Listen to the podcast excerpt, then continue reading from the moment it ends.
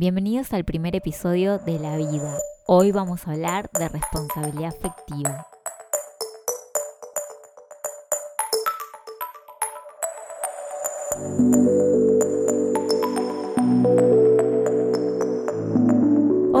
Estoy muy contenta de estar grabando el episodio 1 de La Vida, este podcast que habla caprichosamente de temas al azar. Mi nombre es Natalia Bonomo, eh, yo soy la creadora de este podcast y de dos blogs, el blog Delirios de María Antonieta y el blog Hablemos de Amor Libre. Primero quiero agradecer a todas las personas que escucharon el episodio 0. Quiero agradecer primero por los comentarios, la buena onda y el feedback. Es siempre bienvenido. Estoy muy contenta y también quiero responder una pregunta que me hicieron muchas personas. Y si es si el episodio cero lo grabé todo una vez o lo, o lo tenía escrito. Sinceramente lo grabé todo una vez y de hecho subí el crudo porque no sabía editar el audio. Este episodio va a hablar de responsabilidad afectiva. Primero los quiero poner un poco en contexto de, este concepto y de este tema. Eh, sinceramente decidí hablar de responsabilidad afectiva porque es un concepto que está muy de moda y considero de que hay muchas personas que de hecho no saben qué significa y busqué en Google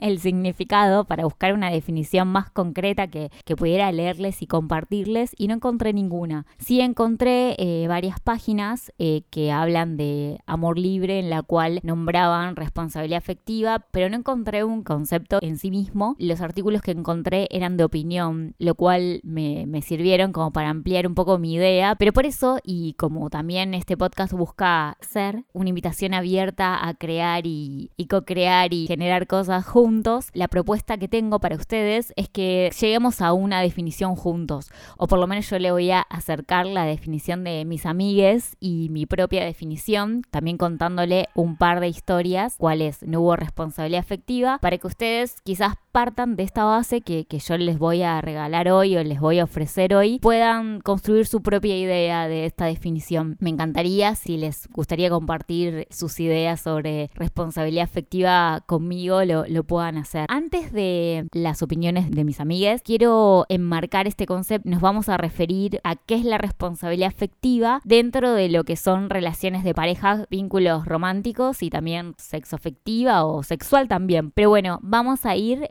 con las opiniones de mis amigues. Ellos respondieron qué opinan sobre la responsabilidad afectiva dentro de un vínculo de pareja. El otro se merece respeto, cuidado, honestidad, tener empatía con el otro y entender que el otro puede querer o no querer lo mismo que yo. Cuando hablamos de amor libre, mucha gente tiende a pensar más en libre que en amor, entonces terminás en un problema en el cual las personas no se comprometen, en la responsabilidad que tenemos con la otra persona y en estar presente en la otra persona como cualquier otra relación, digamos, con la única diferencia de que no es exclusiva. Gracias a Ana y Damián por su opinión tan generosa. Y lo que rescato de bueno, que comparto bastante con ellos, es la idea del respeto, del cuidado y de la honestidad. Para mí la responsabilidad afectiva es la responsabilidad que nosotros tenemos al vincularnos con otras personas. Esa responsabilidad implica primero ser honestos con nosotros mismos para poder ser honestos con el otro. Ser honestos con nosotros mismos es importante porque lo, lo, que, lo que quiere decir es de conocer nuestra propia verdad, saber qué estamos dispuestos a ofrecer en el vínculo, qué podemos dar y qué no podemos dar. También ser honestos en el respeto de darle a la otra persona que se va a vincular con nosotros la información necesaria de si nosotros estamos en otro vínculo, si tenemos otro tipo de relación de pareja y qué jerarquía tiene esa relación de pareja. Porque si nosotros somos, estamos en un vínculo monogámico y de pronto yo estoy casada y engaño a mi marido y quiero vincularme con otra persona y yo le digo que estoy viviendo una relación de amor libre, o sea, yo le digo que mi pareja es una relación abierta, pero mi marido no lo sabe y yo me involucro sexoafectivamente con esta tercera persona, no estoy teniendo una responsabilidad afectiva con ninguno de ellos dos, ni con mi esposo, por decirlo de alguna forma, ni, ni con mi, mi, segunda pareja o amante en este caso, si le tenemos que poner una etiqueta, porque no les estoy dando la oportunidad de elegir. Yo no estoy siendo honesta con ninguno de los dos, no, les, no estoy blanqueando eh, los pactos que tengo, por eso también dentro de la responsabilidad afectiva, mm, primero es la honestidad para poder decir lo que nosotros podemos dar, también para, para decir qué esperamos del vínculo, qué esperamos del otro, qué, qué es lo que necesitamos, y también para que el otro pueda elegir, pueda elegir libremente si quiere involucrarse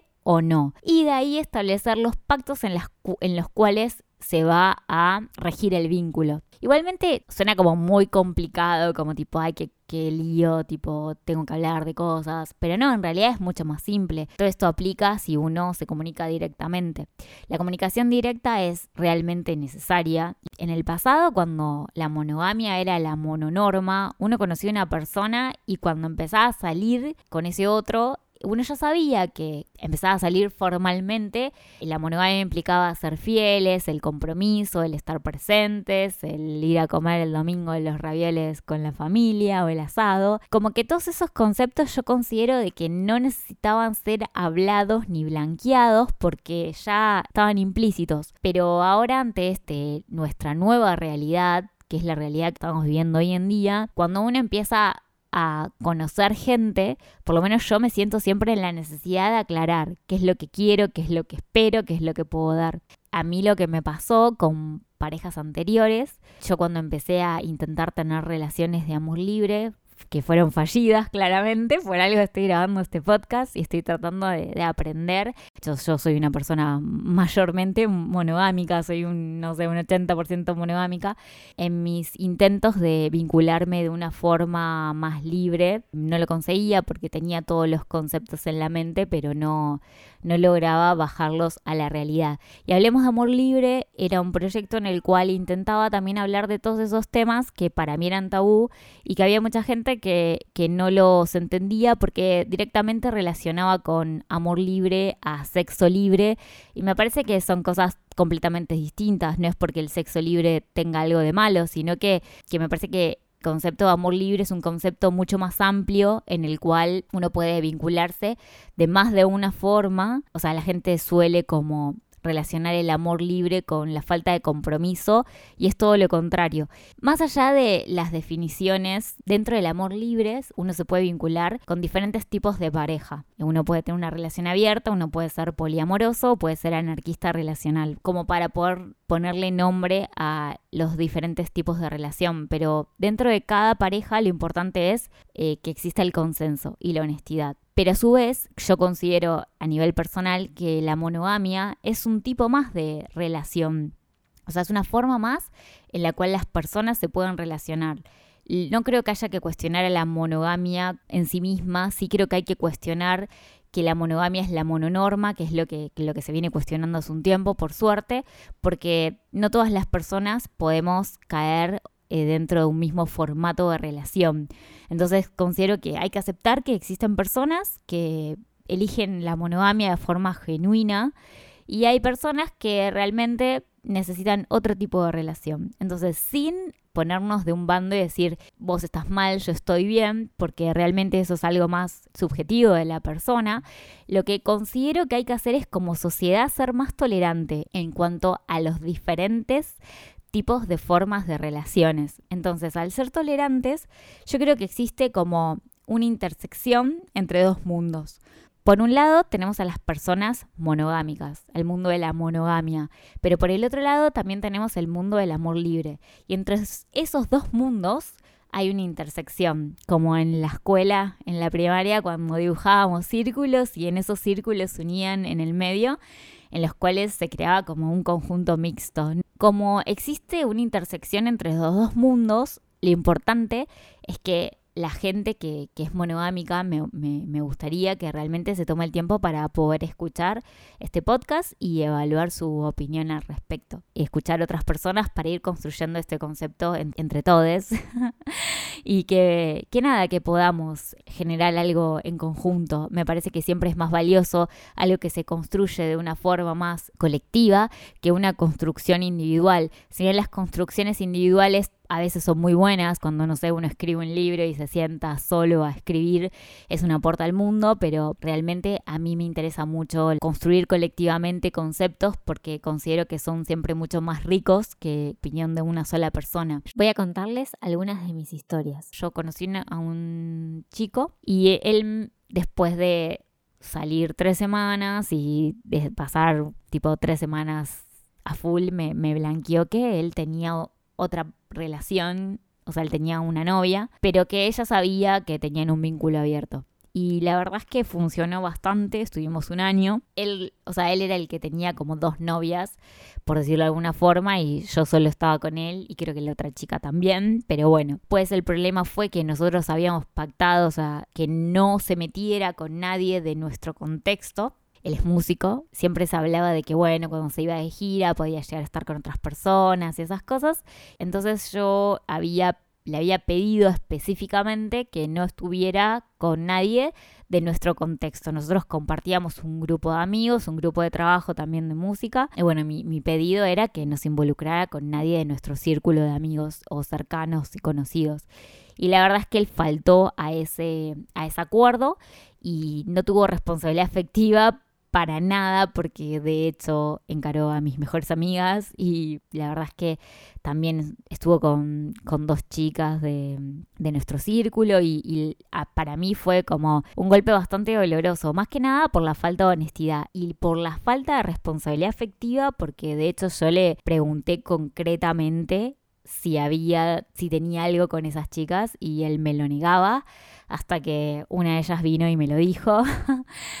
Y bueno, nada, la vida, ahí está. Esa fue una relación bastante dolorosa y una noticia bastante dolorosa, pero bueno, de todo eso uno también aprende lo que puedo capitalizar de todo esto, porque no me gusta eh, victimizarme, por muchos años siempre me victimicé demasiado en, algunos contextos, entonces tengo esa tendencia natural a caer en la victimización, pero, pero no quiero victimizarme. Yo creo que ese vínculo, en mi caso, capitalizó el hecho de que en, un, en una relación de pareja, por llamarlo de alguna forma, aprendí a medir más a las personas, no tanto por las palabras, sino por los hechos.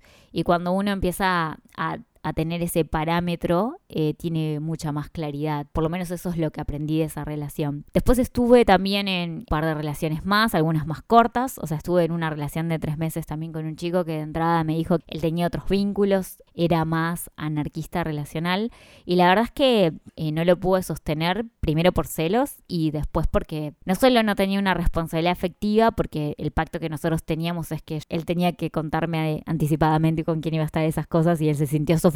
Entonces él era anarquista relacional, pero yo era más relación abierta, entonces había como una jerarquía que yo le pedía, que él no me podía dar, y eso no estaba como muy claro. Y aparte porque en un momento empecé a sentir como que no estaba cuidando nuestra corporalidad. O sea, en la monogamia uno está con su esposo o su esposa, está, está con su pareja, sabe que son exclusivos, entonces desde el, desde el vínculo sexual em, sabe que no, que no hay riesgo. Pero bueno, en este caso yo me sentí un poco descuidada y bueno, nada, decidí cortarlo. Si cuento mis casos personales, en realidad los cuento desde el lado de, que me gustaría que compartirles un poco y que entiendan por qué motivo eh, me decido a, a, invertir mi tiempo en, en grabar estos podcasts o en escribir sobre el tema. Me pasó de yo apenas había lanzado el blog de Hablemos de Amor Libre, conocí una persona, un hombre, él me invitó, bueno, leyó el blog, me invitó, tenía un ciclo de artistas, entonces me invitó como actriz a, presentarme, fue todo muy lindo y bueno, nos conocimos y él lo primero que me dijo es que también creía en las relaciones abiertas y que como que había sentido